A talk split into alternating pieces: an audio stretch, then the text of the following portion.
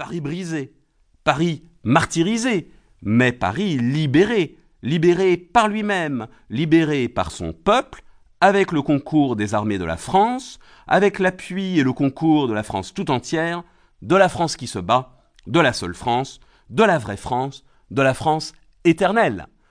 La libération euh, de Paris serait donc l'œuvre de la résistance, c'est-à-dire du peuple français, les armées alliées, en revanche, n'intervenant que faiblement, si l'on suit Charles de Gaulle.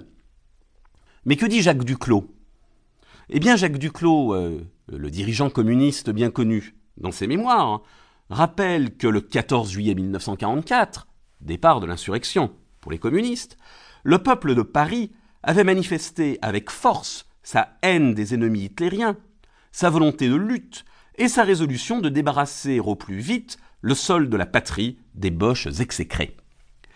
Alors, la sécheresse des chiffres établit sans conteste l'aspect minoritaire de la résistance. En revanche, la sécheresse des chiffres offre un saisissant contraste avec la thèse avancée par les gaullistes et les communistes qui souligne au contraire le caractère massif des engagements résistants. Dès lors, qui faut-il croire Faut-il croire les statistiques ou faut-il croire les acteurs?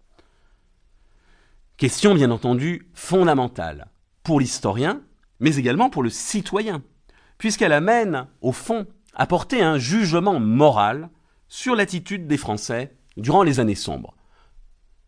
Ce jugement moral est très simple. Si l'on affirme que la population a, dans sa masse, participé au combat clandestin, eh bien cette thèse revient au fond à décerner un certificat de bonne conduite aux Français, à admettre qu'ils ont au fond été courageux et patriotes. En revanche, si l'on insiste sur le caractère minoritaire de la résistance, œuvre d'une poignée d'individus, eh bien, on taxe les Français de veulerie et on les considère, dans leur masse, comme des attentistes, voire des collaborateurs. Une thèse que la mode rétro, au travers d'un certain nombre de films dans les années 1970, une thèse donc que la mode rétro a largement accréditée. Controverse sur les chiffres, donc, mais controverse également sur la mémoire. En effet, dans les souvenirs euh, publiés après la guerre par les résistants, ils ont été nombreux, on peut citer La nuit finira de Henri Freinet, L'aventure incertaine de Claude Bourdet. Dans les souvenirs donc, comme dans les émissions radiophoniques ou télévisées, eh bien les anciens de la résistance euh, se sont plu à présenter euh, leur combat comme un combat fraternel. Combat fraternel qui avait rassemblé, sans esprit de chapelle, l'ensemble des Français.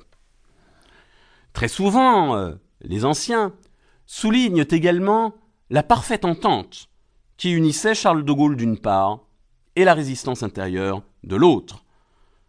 Et une institution, le Conseil national de la résistance, créé en 1943, et un homme, Jean Moulin, Jean Moulin, représentant du général de Gaulle et premier président du CNR, une institution et un homme symboliseraient cette union entre d'une part la résistance extérieure commandée de Londres par le général de Gaulle et la résistance intérieure des mouvements et des réseaux, entente également unissant les différentes sensibilités de la résistance, des communistes à la droite, représentés, on le sait, au CNR, au fond, donc, pour bouter les Allemands hors de France, pour détruire le régime de Vichy, les résistants auraient réussi à taire leur querelle, s'unissant pour lutter sans arrière-pensée contre un ennemi détesté. Or, cette euh, légende pieuse ne résiste pas à l'analyse.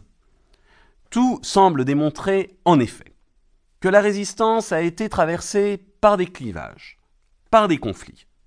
Et cette évidence, les historiens l'ont, dans les dernières années, redécouverte et établie. Il faut dire que les motifs d'opposition ne manquaient pas.